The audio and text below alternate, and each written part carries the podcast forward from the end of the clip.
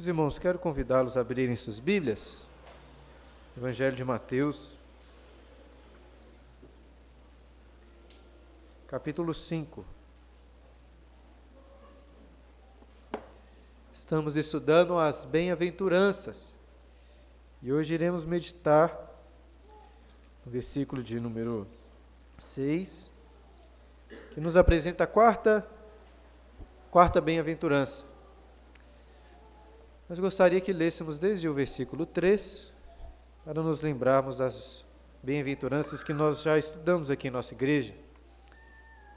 O Senhor Jesus ensinou aos seus discípulos, dizendo assim: Bem-aventurados os humildes de espírito, porque deles é o reino dos céus. Bem-aventurados os que choram, porque serão consolados. Bem-aventurados os mansos, porque herdarão a terra. Bem-aventurados os que têm fome e sede de justiça, porque serão fartos.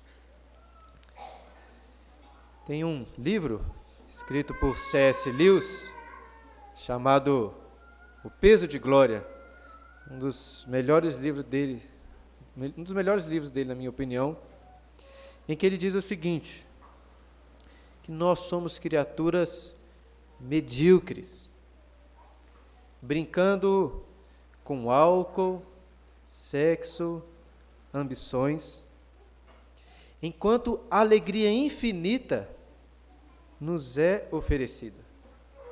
Somos como uma criança ignorante que faz bolinhos de lama em uma favela, porque não sabe o que significa o convite de passar férias na praia ou em um lugar muito divertido somos facilmente, contenta, contentamos-nos muito facilmente. Facilmente deixamos de lado aquilo que é de maior valor por aquilo que é de menor valor. De fato, somos assim. Deixamos de, por exemplo, muitas vezes gastar tempo com coisas que são verdadeiramente úteis, benéficas, para gastar com futilidades. Quando vamos descansar, Descansamos nos fazendo coisas completamente fúteis muitas vezes, ao invés de talvez descansar lendo um bom livro, um bom romance, assistindo uma série de televisão, preferimos fazer isso. Muitas vezes, ao invés de ficarmos com nossa família, brincarmos com nossos filhos, preferimos ficar no celular. Facilmente deixamos aquilo que é de maior valor, trocando por algo de baixíssimo valor. No entanto, ainda assim, Nada deste mundo, nem aquilo que este mundo de mais precioso pode nos oferecer, verdadeiramente nos satisfaz. O fato, irmãos, é que por nós mesmos estamos sempre buscando os bens desse mundo, deixando aquilo que há, mais, de, que há de mais precioso, que é a justiça de Deus. Nada desse mundo pode nos satisfazer os nossos anseios, os nossos desejos nem o álcool, nem o sexo, nem as ambições a qual falou C.S. Lewis, nem os nossos filhos, nem um bom livro, nada disso pode nos satisfazer. Já disse para os irmãos, certa vez, sobre um poema de Samuel Taylor Coleridge, que é um poeta inglês. Escreveu um poema chamado A Balada do Marinheiro. Um marinheiro que está perdido no oceano sedento, morrendo de sede. E ele diz o seguinte: ele olha para os lados e diz assim: água, água, muita água, nem uma gota para beber. Poderíamos até olhar para o oceano, imaginar uma pessoa sedenta e pensar que aquela água iria satisfazer a sua sede. Mas claramente não pode. E creio que vivemos em um mundo assim. Podemos olhar para os prazeres deste mundo acreditando que algo aqui poderá satisfazer a nossa sede, saciar a nossa sede. Mas no final das contas, será apenas como água salgada em nossas bocas. Mas o bem-aventurado é aquele que tem fome e sede, não de nada desse mundo, mas da justiça de Deus. E ele é bem-aventurado porque será farto, encontra plena satisfação. Essa é a bem-aventurança pela qual nós vamos, para a qual nós vamos voltar os nossos olhos e meditar nessa noite. E essa bem-aventurança, ainda como um ponto introdutório, precisamos destacar que ela fala sobre justiça. E para entendermos essa bem-aventurança, bem-aventurança, precisamos primeiro entender o que significa justiça. Porque o termo justiça, assim como outros termos como amor, como bondade, muitas vezes são usados e definidos de maneiras completamente contrárias àquilo que a Bíblia nos ensina. O que é justiça? Justiça geralmente diz respeito a um padrão daquilo que é correto, daquilo que é moral, daquilo que é bom. E tudo que foge deste padrão, dessa regra, deve ser corrigido. A justiça deve ser feita para que aquilo esteja em plena justiça. A questão que nós temos que entender é que, em última instância, o único padrão de justiça que existe está em Deus, não no homem, não nos seus raciocínios, nem nada nesse mundo, apenas em Deus. Ele é o único padrão. Na verdade, o padrão de justiça, justiça é o próprio Deus, ele é a justiça. Moisés canta lá em Deuteronômio capítulo 32, dizendo o seguinte: Deuteronômio 32, 4: Eis a rocha, suas obras são perfeitas, porque todos os seus caminhos são juízo. Deus é fidelidade e não há nele injustiça, é justo e reto. Nós iremos investigar melhor depois o que, que Jesus está se referindo quando fala de fome, sede, de justiça. Mas desde já precisa de ficar muito claro: o padrão de justiça está apenas em Deus. Isso significa que não existe nenhum padrão externo a Deus pelo qual ele deve adequar as suas ações. Deus ele não olha para uma constituição, para um livro de regras, de leis, para se adequar àquelas leis, porque ele é o próprio padrão. Sendo assim, ele faz o que ele quer fazer. Ele pode, por exemplo, como Paulo cita, como Paulo explica em Romanos no capítulo 9, pode escolher ter misericórdia de uns e endurecer o coração de outros. E por que ele pode fazer isso? Porque tudo o que ele faz é justo, não há o que questionar. Ele é o próprio padrão de justiça. De modo algum podemos dizer a injustiça da parte de Deus. Ele é o próprio padrão.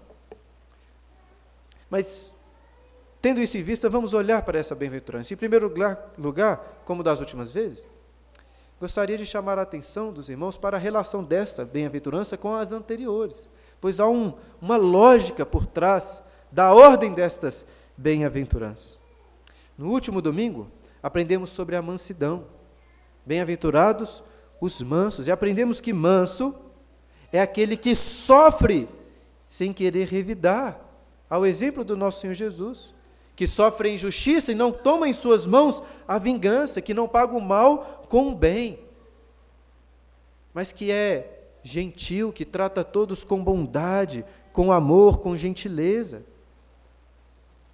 E, em última instância, que confia em Deus. Ele está no controle. No entanto, ainda que seja alguém manso, que sofre injustiça e não trata o próximo de acordo com o que sofreu, de forma alguma ele é conivente com o mal, com a injustiça. Ele não simplesmente deixa isso para lá. Ele não é como advogados hoje, muitas vezes de direitos humanos, que defendem os bandidos, defendem criminosos. O manso, ainda que não trate o próximo de acordo com o erro dele, ele sabe que todo mal, todo crime, toda injustiça, todo pecado deve, deve ser punido. Agora, ele não faz isso com suas próprias mãos. Ele confia em Deus, na justiça de Deus e nas autoridades que o próprio Senhor instituiu para aplicar essa justiça. Portanto, bem-aventurado é aquele que ama a Deus e a sua justiça. Ele sabe que o pecado viola a justiça de Deus, é um ataque contra a sua honra e que por isso deve ser punido. Ele ama a justiça de Deus e não quer que nada a viole. O manso não trata o próximo, segundo o seu, segundo os seus erros. Contudo, os seus erros não são simplesmente deixados para lá. Inclusive os seus próprios erros, pois sabe que todos devem ser vindicados. A justiça deve ser feita. A justiça de Deus não pode ser violada. E em relação às duas primeiras bem-aventuranças, meus irmãos, a relação que eu percebo é, é a seguinte: que só possuem verdadeira fome de, de, da justiça de Deus aqueles que, em primeiro lugar, são humildes de espírito, que reconhecem a sua miséria, e, em segundo lugar, que choram por causa disso. Ouvi um certo pregador, na verdade, li um certo pregador dizendo o seguinte: que ter fome de justiça não é o suficiente. Ter fome não é o suficiente. O filho pródigo, ele diz assim, né? O filho pródigo, quando estava com fome, quis comer da comida que era oferecida aos porcos. Contudo, quando estava morrendo de fome, voltou para o seu pai. Quando, pela primeira bem-aventurança, reconhecemos a nossa completa miséria, a nossa pobreza espiritual, que estamos morrendo de fome, na verdade já estamos mortos, sem nenhuma justiça. Aí então, podemos verdadeiramente ter fome e sede da justiça de Deus. Só o humilde de espírito, que chora por causa da sua miséria espiritual, terá verdadeira fome e justiça de Deus. Em resumo, então, meus irmãos, o que temos aprendido até aqui, nessas quatro primeiras bem-aventuranças. Em primeiro lugar, o coração do cidadão do reino dos céus é um coração humilde, que reconhece a sua miséria espiritual. Em segundo lugar, ele não apenas reconhece ou conhece ou entende intelectualmente a sua miséria, mas ele chora, ele se angustia por causa dos seus pecados, da sua condição. Em terceiro lugar, por reconhecer quão miserável ele é, ele não trata as outras pessoas como se fosse superior, mas trata a todos com mansidão, com gentileza, com amor, nunca pagando o mal com o mal, mas o mal com o bem. E como estamos aprendendo hoje, mesmo não tratando o próximo de acordo com o seu mal, Todo mal há no seu, no seu coração um desejo de vingança santa e justa, porque ele ama a justiça de Deus, tem fome de ver a justiça de Deus em todos os lugares. E ele não encontra essa justiça em seu próprio coração, em sua própria vida. Encontra somente e busca ela somente em Deus. Acho que assim podemos resumir essas quatro primeiras bem-aventuranças, entendendo é o, como é o coração do cidadão do reino dos céus. Mas hoje estamos aqui para meditar na quarta bem-aventurança. As três primeiras já estudamos as últimas vezes. Eu gostaria de estudar nela olhando para o texto, para o versículo, que nos apresenta três partes. Primeiro, o Senhor Jesus diz que bem-aventurado, ou seja, os abençoados por Deus, os felizes, são os que têm fome e sede. Creio, irmãos, que Muitos aqui, talvez todos, não sabem o que verdadeiramente é passar fome ou passar sede. A gente sabe o que, que às vezes não ter, não ter tomado um café da manhã e estar com mais fome na hora do almoço, ou às vezes atrasou o almoço e fica com fome. Talvez você fez jejum e ficou com fome. Mas fome mesmo, de passar dias sem comer, não é uma realidade muito presente no nosso contexto. Mas era uma realidade presente no contexto em que Jesus estava dizendo estas palavras. Era uma realidade daquele povo. Eles sabiam que era estar com, de fato com fome, com sede. E entendam, Jesus não está falando aqui apenas de um anseio, de um desejo, mas de uma necessidade. Eu posso ter desejo por comer uma picanha aguiú. Né? Eu tenho esse desejo, nunca fui satisfeito. Mas eu não tenho necessidade, não morri por causa disso. Né? Um feijão com arroz, um pão, já é o suficiente. Jesus está falando aqui daquilo que nós temos necessidade. É um anseio muito forte. Mas Jesus não está falando aqui de fome, de sede, ou fome de pão ou sede de água. Ele está falando de fome e sede de justiça. Esta é a segunda coisa que o texto nos apresenta. Mas que justiça é essa? Que nós temos sede, ou que o bem-aventurado tem sede e fome. Em primeiro lugar, temos que entender que não é uma justiça humana. O bem-aventurado é uma pessoa que tem fome de, da justiça promovida por homens, por organizações humanas, por esforços humanos. É uma fome que não é saciada por programas de justiça social, por combate à pobreza, pela paz no mundo, por ONGs ou pela Organização das Nações Unidas. Não é esse tipo de justiça através de esforços humanos. Como disse no início, o padrão de justiça está em Deus, é uma fome pela justiça de Deus. E é uma fome, então, que ele deseja para a sua própria vida. Como essa justiça de Deus é demonstrada para saciar a sua fome, as suas necessidades. Em primeiro lugar, essa justiça é demonstrada na sua própria vida. O que tem fome e sede de justiça, ele quer olhar para si mesmo e dizer como Davi. Lá no Salmo 40, no versículo 7, ele quer dizer como Davi disse lá assim: Eis aqui estou. Salmo 40, versículo 7. No rolo do livro está escrito a meu respeito. Agrada-me fazer a tua vontade, ó Deus meu. Dentro do meu coração está a tua lei. Proclamei as boas novas de justiça na grande congregação. Jamais cerrei os lábios, tu sabes, Senhor. Não ocultei no coração a tua justiça. Proclamei a tua fidelidade e a tua salvação. Não escondi da grande congregação a tua graça e a tua verdade. Ou seja, o bem-aventurado Jesus está falando é aquela pessoa que pode olhar para si e encontrar justiça, um desejo sincero pela, de, de obedecer à lei de Deus, amor pela Sua palavra. Agora, será que Davi podia sinceramente olhar para a sua própria vida e ver ali justiça e dizer assim: Não ocultei no coração tua justiça? Será que ele sinceramente podia olhar para a sua própria vida e dizer isso? Claro que não, meus irmãos, nem Davi, nem nenhum de nós. Creio que o Salmo 40, como todos os salmos, estavam apontando para Cristo, em última instância, Cristo quem canta estes salmos, junto com o teu povo, porque somente Jesus é justo. Agora, as boas novas do Evangelho da justiça para Davi e para nós é que através da justiça de Cristo, nós podemos ser considerados justos também. A justiça pode ser imputada a nós como se fosse nossa. Não a justiça dos nossos próprios atos, mas a justiça de Cristo, considerada como nossa. Foi o que proclamou o profeta Jeremias, lá no capítulo 23, versículo 5, ele diz assim: proclamando sobre Cristo a nossa justiça, ele diz assim: Eis que vem dias, diz o Senhor, em que levantarei a Davi um renovo justo. E rei que é, reinará e agirá sabiamente, e executará o juízo e a justiça na terra. Nos seus dias Judá será salvo, e Israel habitará seguro. Será este o seu nome com que será chamado. Qual o nome dele? Senhor, justiça nossa. As boas novas do Evangelho é que a justiça de Cristo é imputada, ou seja, pode ser considerada como nossa.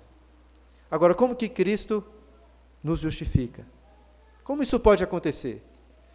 Porque Deus, irmãos, Ele não pode olhar para os nossos pecados, as nossas injustiças e simplesmente deixá-las de lado como se não existissem. É necessário que a sua honra que foi violada seja vingada, seja justificada, seja reparada. É necessário que a sua santa e justa ira contra os nossos pecados seja saciada. Como Cristo nos justifica então? Em primeiro lugar, ele nos justifica tomando sobre si as nossas injustiças, as nossas transgressões. Na cruz ele fez isso em nosso favor. E ali a ira santa de Deus foi vingada, foi satisfeita. Sabe quando em nossas relações humanas, terrenas, ocorre um, ocorre um grave erro? um grande roubo, uma grande corrupção, um grande assassinato, um grande crime. E a pessoa que cometeu tal crime sofre, é punido por aquilo ali. O que há no seu coração? Pelo menos o que deveria existir. Um sentimento de alegria, de prazer em ver que a justiça foi feita. Esse sentimento de que a justiça foi feita de maneira perfeita e infinita é o sentimento quando Deus derramou sobre Cristo a sua ira. Ele sentiu prazer, porque a sua ira foi satisfeita. De forma alguma podemos achar que Deus matou o seu próprio filho, derramou a sua ira, com certo, com certo temor. Ele fez isso com prazer, assim como ele não fez com pesar, mas como proclamou o profeta Isaías.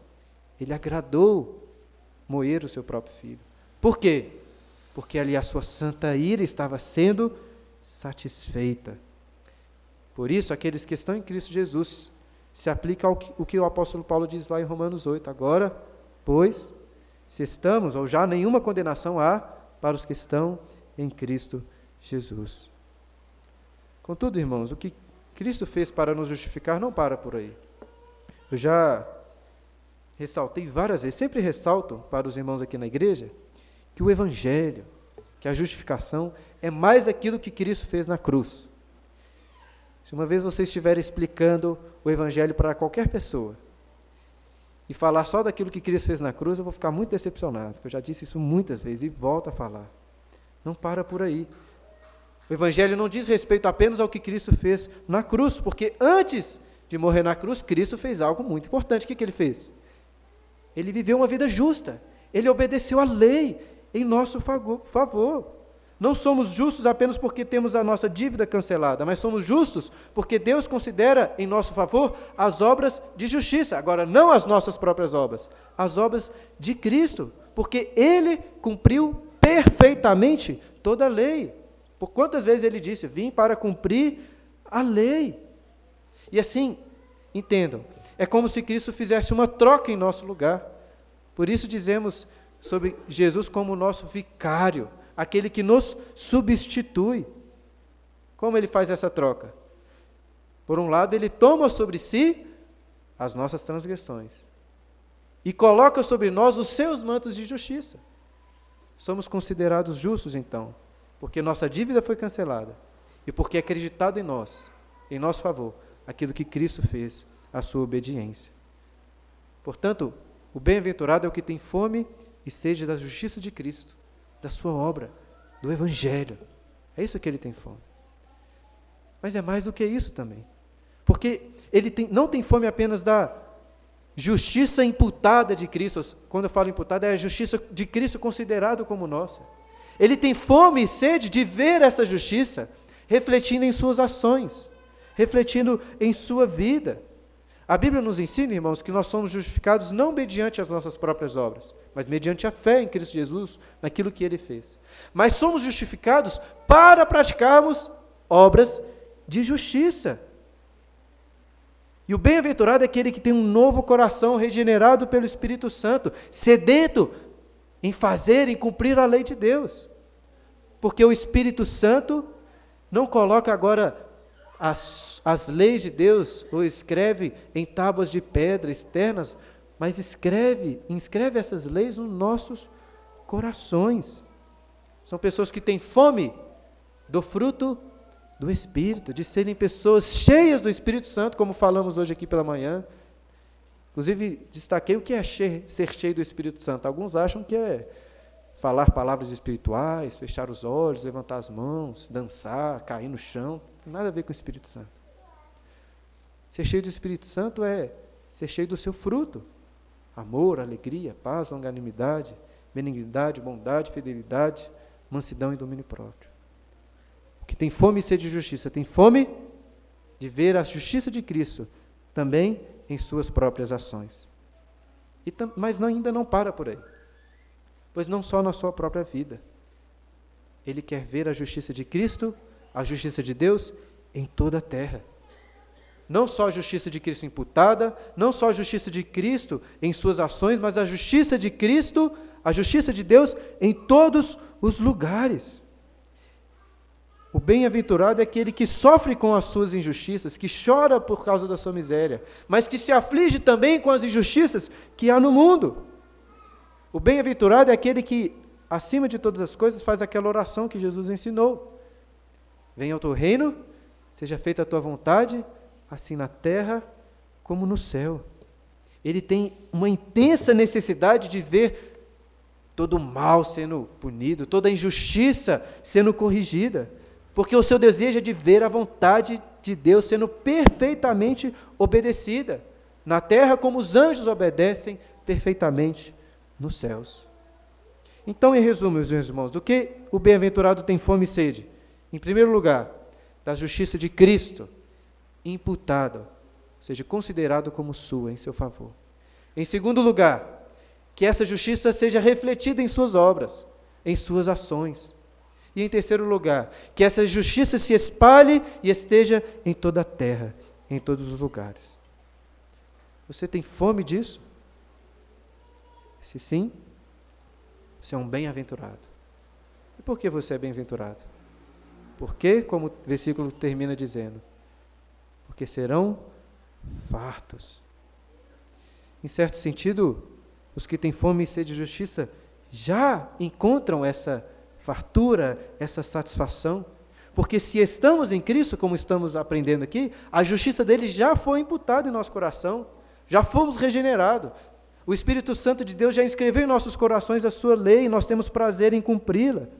É por isso que ser cristão já é algo tão maravilhoso, porque já é uma satisfação, já é uma grande alegria, é ótimo ser crente. É como uma pessoa que está sedenta há muitos dias, morrendo de sede, e encontra água para beber, para satisfazer a sua necessidade. É isso que encontramos e já encontramos no cristianismo, na obra do Senhor Jesus. E foi isso que ele disse para a mulher samaritana lá em João no capítulo 4, versículo 14, quando disse: Aquele que beber da água que eu lhe der, nunca mais terá sede. Também o que ele disse lá em João capítulo 6, versículo 35, às multidões, quando disse: Eu sou o pão da vida, o que vem a mim jamais terá fome, o que crê em mim jamais terá sede. Cristo cumpre essa satisfação para nossas vidas, para o bem-aventurado, cumprindo aquilo que tinha profetizado Isaías lá no capítulo 55, o texto que lemos no começo da liturgia, quando ele profetizou assim: Ah, todos vós os que têm sede, vinde às águas, vós os que não tendes dinheiro, vinde comprai e comei, sim, vinde e comprai, sem dinheiro e sem preço, vinho e leite, porque gastais dinheiro naquilo que não é pão, e o vosso suor naquilo que não satisfaz. Ouvi-me atentamente, comei o que é bom, e vos deleitareis com finos manjares. É Cristo quem nos oferece a, a, a satisfação dos nossos, das nossas necessidades, da nossa fome e da nossa sede. Já temos essa satisfação, mas ainda não é plena. Se você pensar bem, todos os três pontos que falei aqui sobre a justiça, pela qual o bem-aventurado tem sede, ainda aguarda um cumprimento final. A obra de Cristo já é aplicada em nosso favor, mas não plenamente. Resta ainda a glorificação. A vida perfeita de justiça, as nossas vidas sendo é, repletas de obras de justiça, ainda não é re realidade plena. Creio que todos aqui vão concordar comigo. Mas isso acontecerá um dia quando ele voltar, seremos glorificados o mal será completamente exterminado. Aguardamos ainda uma plenitude dessa satisfação. E também aguardamos o dia em que a justiça dele reinará por todo, sobre toda a terra. Sua vontade será obedecida, não haverá mais nenhuma injustiça. Tudo será perfeitamente satisfeito em sua volta gloriosa. Já temos satisfação, mas aguardamos ainda a plenitude dessa satisfação. Eu entendo, irmãos, que esta é a exposição, este é o entendimento daquilo que o Senhor Jesus nos ensina nessa quarta bem-aventurança. E tendo feito essa exposição, gostaria de compartilhar, de proclamar aos irmãos sete aplicações, sete considerações práticas em relação a isso que nós acabamos de aprender. A primeira delas, como aprendemos, é que nós devemos ser, ter fome e sede da justiça de Cristo do Evangelho, da obra do Senhor Jesus em nosso favor. Devemos ter fome de Cristo, ter sede de ver a Sua justiça imputada em nossas vidas. Mas, como aprendemos também, em segundo lugar, sede de fazermos o bem, de nossas obras refletirem o Evangelho, refletirem a obra de Cristo pedindo para que Deus tire de nós todo o mal, todo o pecado. Para que nossos corações se, enchem de se encham de alegria não nas coisas desse mundo, mas na justiça de Deus. Se de fato temos fome e sede de justiça, iremos dizer como o Senhor Jesus: Minha comida, o que, que ele diz? Minha comida é fazer a vontade do Pai. Tivemos também em nossas vidas a justiça sendo revelada em nossas ações. Mas não somente nas nossas vidas. Como disse, em terceiro lugar, a justiça em toda a terra. Isso significa, irmãos, que não devemos preocupar apenas conosco, com nós mesmos.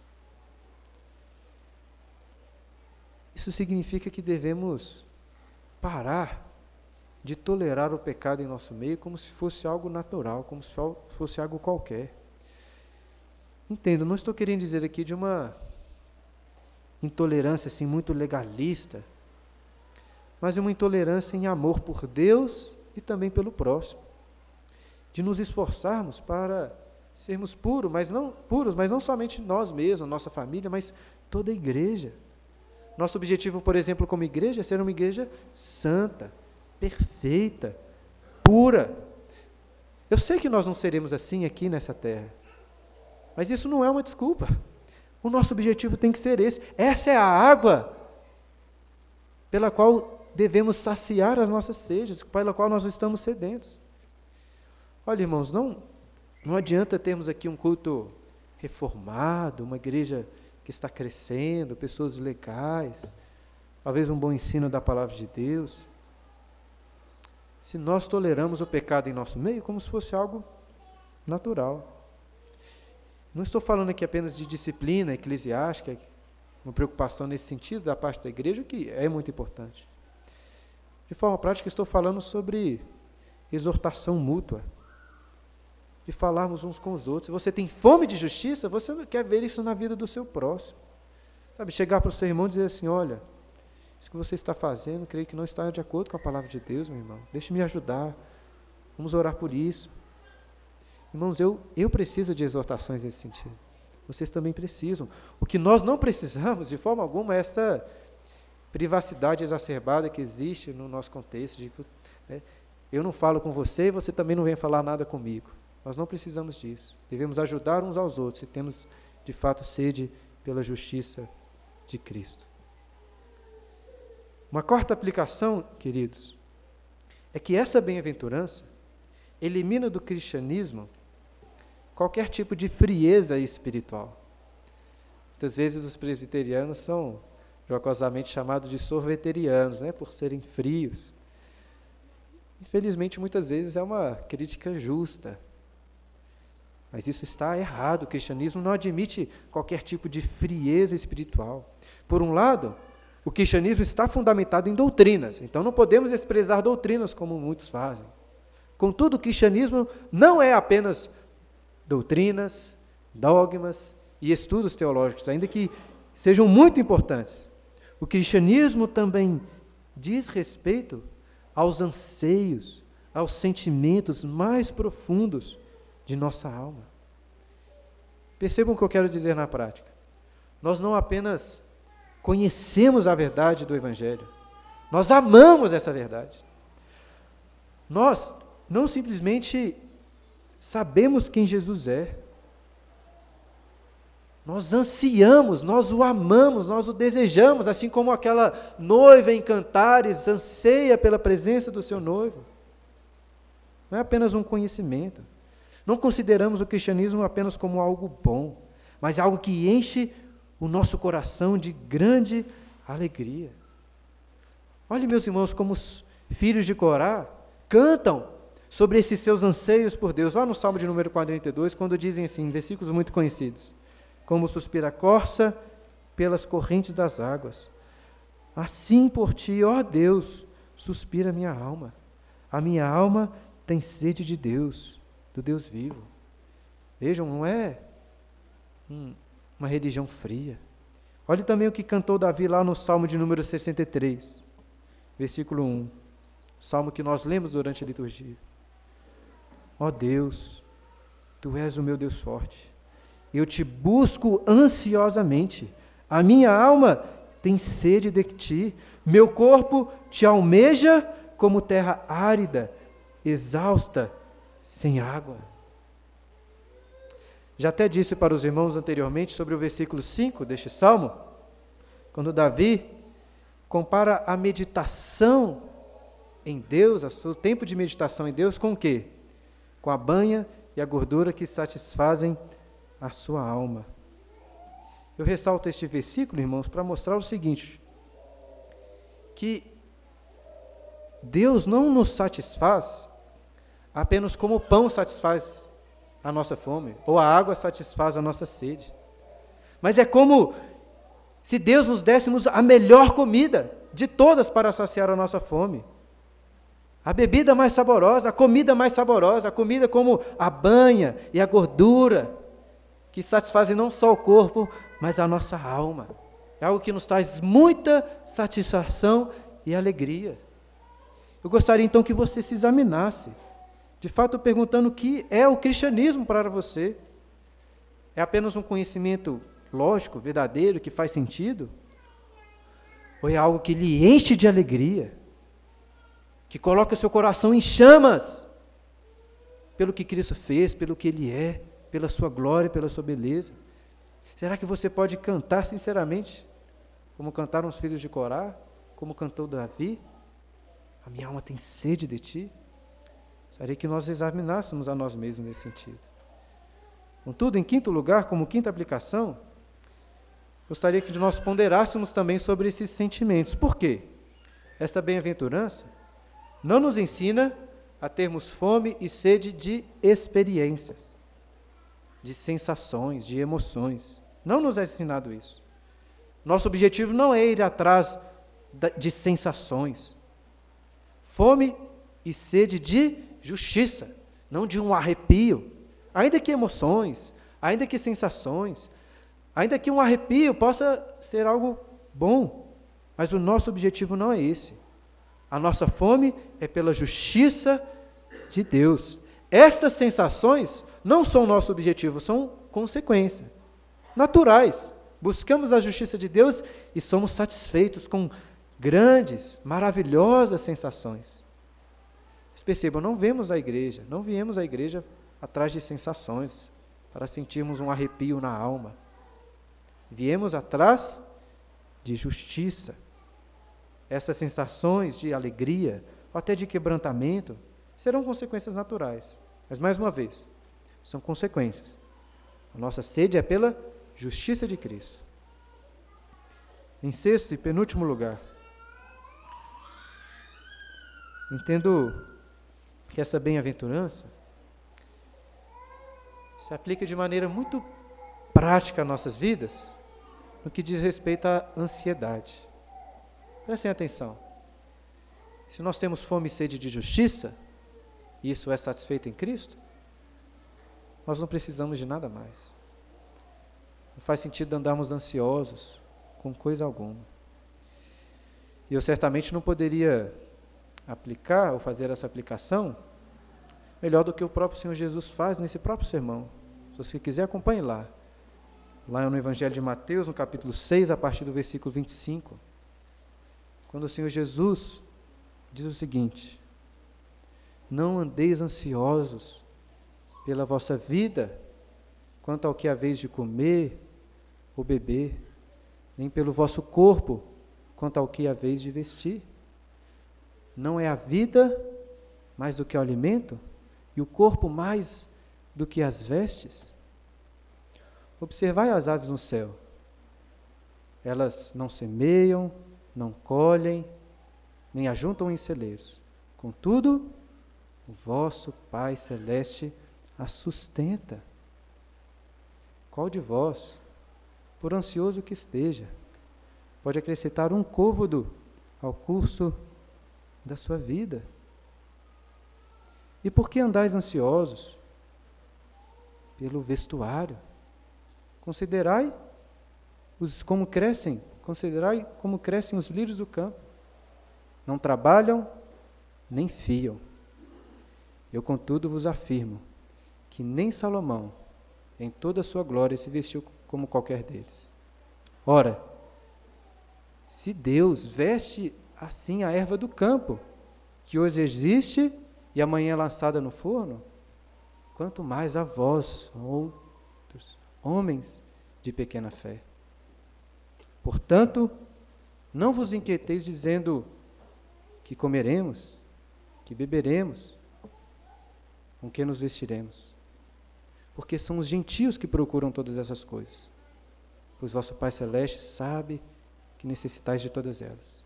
Buscai, pois, buscai, pois, em primeiro lugar, o seu reino e a sua justiça. E todas essas coisas serão acrescentadas. Portanto, não vos inquieteis com o dia de amanhã, pois o dia, pois o amanhã trará os seus próprios cuidados. Basta o dia, basta ao dia o seu próprio mal. Não há motivos, temos fome e sede de justiça, para andarmos ansiosos com qualquer coisa que seja. E por fim, queridos, eu gostaria de fazer uma sétima aplicação, trazer um incentivo para todos, um incentivo para buscarem de Deus essa fome, essa sede pela justiça. Eu quero incentivá-los dizendo que serão saciados, serão fartos, como o Senhor Jesus nos ensina. Nós não buscamos a justiça de Deus sem uma certeza, sem uma esperança, uma confiança de que os nossos anseios, os nossos desejos serão todos realizados, todos serão satisfeitos. Como disse, nós já somos satisfeitos hoje pela alegria do Evangelho, também uma alegria em meio às adversidades, um descanso para as nossas almas. Já fomos justificados, já fomos regenerados, já fomos santificados. O Senhor já colocou em nossos corações a Sua lei, para que possamos viver uma vida justa, boa, perfeita e agradável segundo a vontade do Senhor. Já é ótimo ser cristão. Já é maravilhoso, é muito bom mesmo. Mas será ainda muito melhor quando o nosso Senhor Jesus voltar. Será algo maravilhoso. Todos os nossos anseios, toda a nossa fome, toda a nossa sede serão plenamente satisfeitas. Mas não para por aí. Não para por aí. Porque o que aguardamos é uma vida na eternidade. Mesmo quando Jesus voltar, teremos ainda mais sede e mais fome. Porque, irmãos, a Deus ele nos satisfaz não como talvez um bom churrasco. Tem tempo aqui, né, João, que eu não falo de churrasco, tem que voltar a falar, né? Mas a satisfação que Cristo nos oferece não é como um bom churrasco que você vai lá, come, come, come, fica feliz, mas chega uma hora que você não quer mais. Uma boa bebida que você bebe, mas não quer mais, você está satisfeito, pelo menos não por agora. A satisfação em Cristo é algo, em certo sentido, paradoxal. Por quê?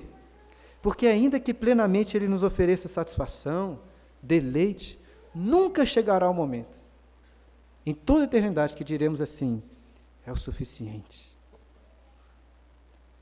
Imaginem só, você podendo comer uma boa comida, comer, comer, comer, e nunca chegar esse momento. Sempre ter vontade, prazer e satisfação e nunca passar mal. Sendo satisfeito, mas sempre querendo mais, sendo satisfeito novamente, querendo mais novamente, por toda a eternidade. É isso que nos aguarda. Talvez falar aí sobre uma boa comida tenha feito você ficar com fome. Mas, obviamente, espero, acima de tudo, que ter falado sobre a justiça de Deus tem ele feito ficar com fome e sede dessa justiça. Deus o abençoe.